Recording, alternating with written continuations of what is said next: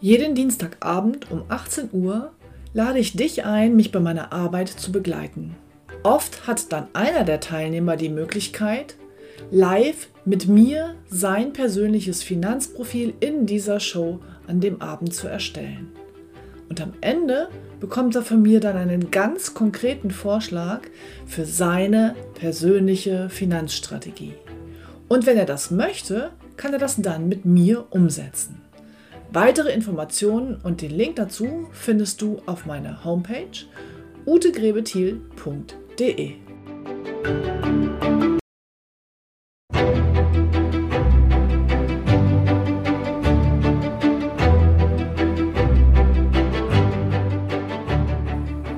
Finanzen verstehen, richtig entscheiden. Der Podcast für Ihre erfolgreiche Finanzstrategie.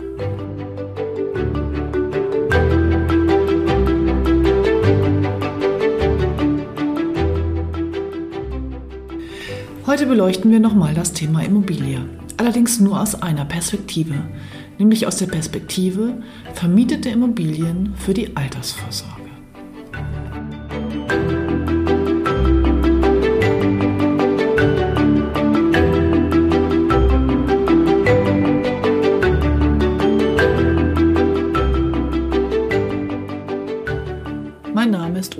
Grebethiel und ich helfe finanziell erfolgreichen Menschen, fundierte finanzielle Entscheidungen zu treffen, damit sie heute und morgen gut leben und all ihre wirtschaftlichen Ziele erreichen können, ohne sich täglich mit dem Kapitalmarkt oder Versicherungsbedingungen auseinandersetzen zu müssen. Hallo, herzlich willkommen zur 22. Episode von Finanzen verstehen, richtig entscheiden. Heute geht es um den dritten Baustein Ihrer Altersvorsorge. Und zwar um die Möglichkeit, Altersvorsorge über vermietete Immobilien aufzubauen.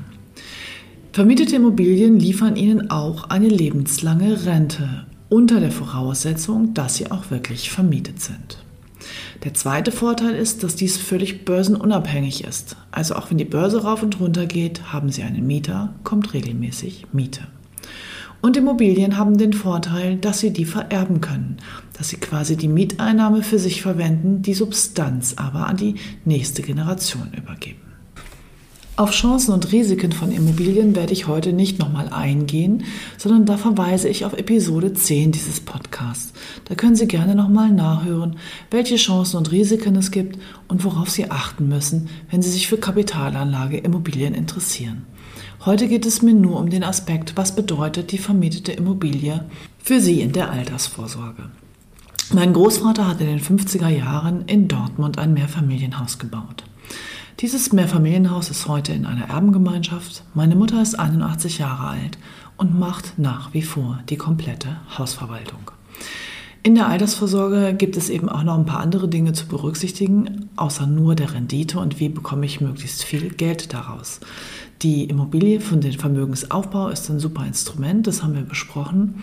Und die Mieteinnahme im Alter ist eine sehr, sehr gute Möglichkeit, Einkommen zu erzielen und finanziell unabhängig zu sein. Ein Aspekt ist aber der, dass man sich kümmern muss.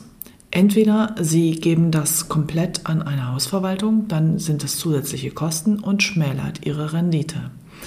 Oder aber Sie müssen wirklich diese Hausverwaltung, die Vermietung, die Reparaturen, die Handwerker, all diese Dinge selber machen. Außerdem muss man natürlich auch im Rentenalter an die Rücklagen denken. Sobald ein Mieter wechselt, brauchen Sie bestimmt immer ein bisschen Geld, um die Wohnung wieder hübsch zu machen für den nächsten Mieter. Überlegen Sie sich also genau, wie Sie sich das im Rentenalter vorstellen, bis wann Sie sich kümmern wollen. Ich werde Ihnen gleich noch eine Idee innerhalb der Familie dazu mitgeben. Bevor ich darauf eingehe, möchte ich nur noch ganz kurz nochmal vorwegschieben, dass eine vermietete Immobilie im Vermögensaufbau in ihrer berufstätigen Zeit ja auch ein Instrument ist, mit dem Sie ein paar Steuern sparen können, wenn Sie Abschreibung und Finanzierung entsprechend strukturieren. In der Entnahmephase, wenn das Objekt bezahlt ist, ist es allerdings so, dass Sie die Mieteinnahme im Rentenalter voll fair steuern müssen. Und hier gibt es keinerlei Freibeträge. Sie erinnern sich, bei Ihrem Depotsparen haben Sie immerhin als Ehepaar 1602 Euro oder als Single 801 Euro freie Kapitalerträge pro Jahr, die Sie vereinnahmen können. So etwas gibt es bei Immobilien nicht, da ist der erste Euro zu versteuern. Das wiederum erhöht natürlich ihren Steuersatz im Rentenalter und hat somit auch wieder Einfluss auf ihre Steuer, auf ihre Rente, Basisrente, Privatrente und, und, und. Von daher gehört es hier auch in die Gesamtkonzeption, diese steuerliche Situation mit zu betrachten. Gut, jetzt kommen wir einfach mal auf die Idee, wie sowas strukturiert werden könnte. Wenn Sie zum Beispiel sagen, Sie möchten vermietete Immobilien aufbauen für Ihr Vermögen, Sie wissen aber auch, dass Sie vermutlich vielleicht so ab 75 äh, spätestens eigentlich keine Lust mehr haben, sich darum zu kümmern dann wäre es zum Beispiel ein Denk eine denkbare Vorgehensweise. Sie sind heute 35 Jahre alt und kaufen eine vermietete Eigentumswohnung. Sie finanzieren die, tilgen die, setzen sie von der Steuer ab und bauen somit ihr Vermögen auf. Wenn Sie in Rente gehen mit Mitte 60, ist das Objekt bezahlt und Sie werden jetzt diese Mieteinnahmen für sich haben.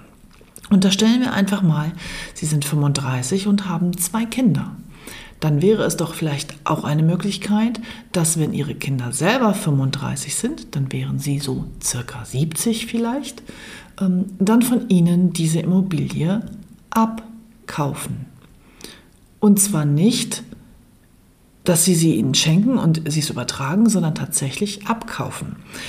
Bei so einem Verkauf innerhalb der Familie spart man die Grunderwerbsteuer, den Makler sowieso. Sie können Ihren Kindern ja auch einen Familienpreis gewähren. Aber der Vorteil wäre eben, dass die Kinder, wenn die in der gleichen Situation sind, in der Sie heute sind, eine vermietete Immobilie kaufen, die steuerlich absetzen und das ähm, genauso für ihren eigenen Vermögensaufbau verwenden, wie Sie das gemacht haben. Allerdings lassen Sie jetzt auch die Bank außen vor. Das heißt, Sie verkaufen Ihrem Kind die Immobilie und gewähren selber das Darlehen. Das muss man dann regeln wie unter Fremden, über einen Anwalt, Notar, mit Grundbucheintrag, mit allem drum und dran. Aber dann hätten Sie quasi die Möglichkeit, innerfamiliär hier das Objekt weiterzugeben durch einen Verkauf an die Kinder und die Kinder zahlen Ihnen eine monatliche Rate, die sie sonst an die Bank zahlen würden und das wäre ihre Renteneinnahme, um die sie sich nicht kümmern müssen.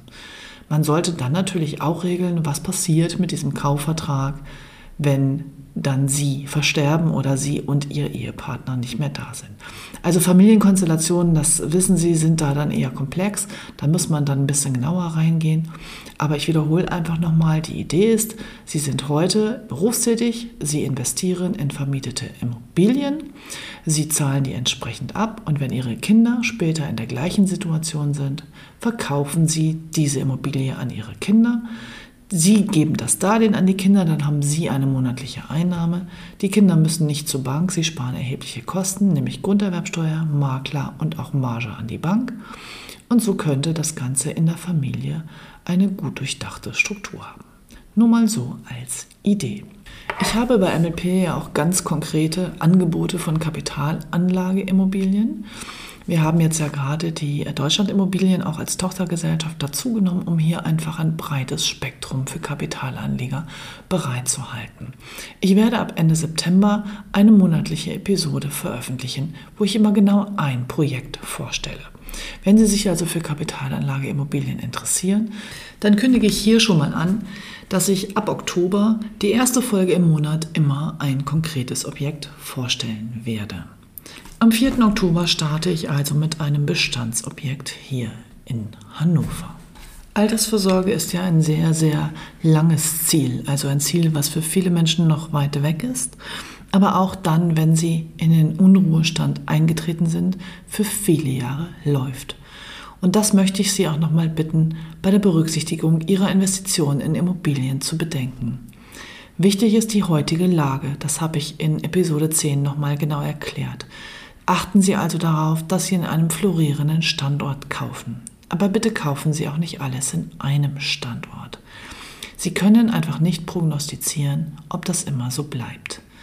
Wenn ich als Beispiel Leipzig nehme, so ist Leipzig im Moment ein Standort, der wächst, der eine super Infrastruktur hat, der einen hohen Lebenswert hat, der im Schnitt eher eine junge Bevölkerung hat. Das heißt, die kommen erst auch noch dahin, dass die wirklich Geld verdienen, Vermögen aufbauen, selber Immobilien kaufen. Leipzig ist sicherlich ein Standort mit sehr, sehr viel Perspektive. Die nächsten 15 bis 20 Jahre kann man in meiner Welt da nicht viel falsch machen.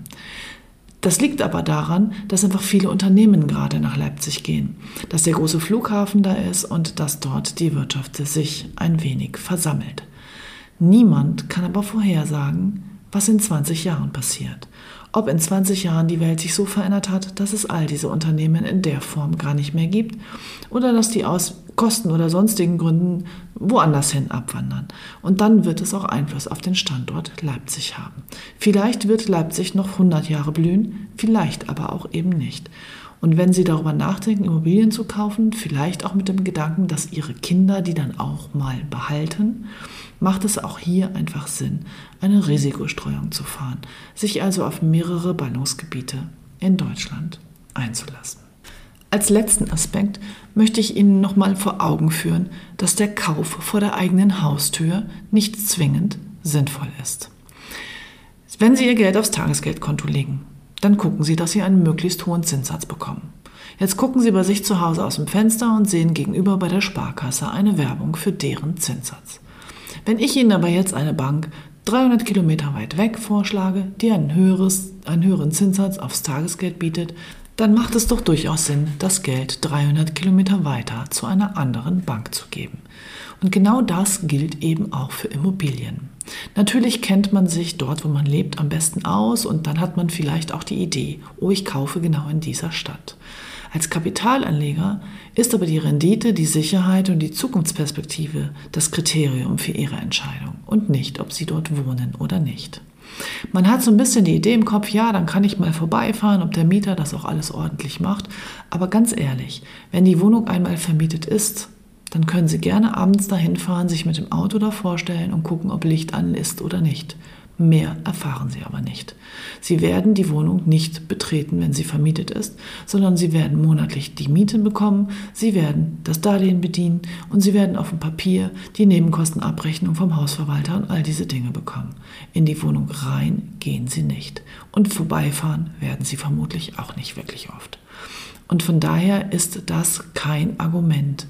Wenn Sie ein tolles Objekt haben, wenn es durchgeprüft ist, berechnet ist, die Perspektive gut ist, können Sie selbstverständlich in der eigenen Stadt eine oder zwei, also einen Teil Ihrer Immobilieninvestition tätigen. Aber aus Sicherheitsgründen und auch aus Wirtschaftlichkeitsgründen macht es Sinn, hier auch mal über den Tellerrand hinaus zu gucken und offen zu sein, auch für andere große, schöne Städte.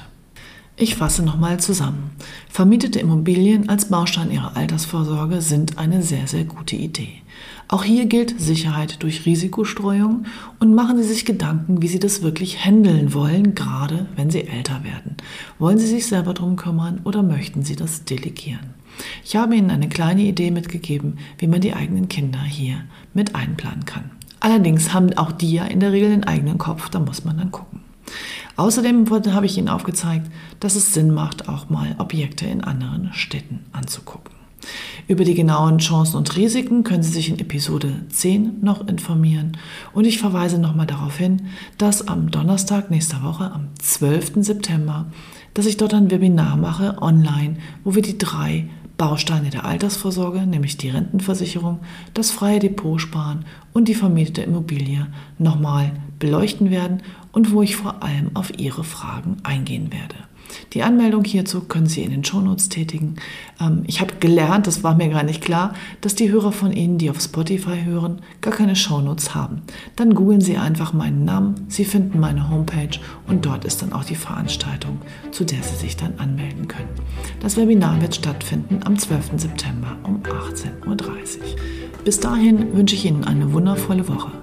Vielleicht sehen wir uns ja am Donnerstag. Ihre Ute Grebethiel.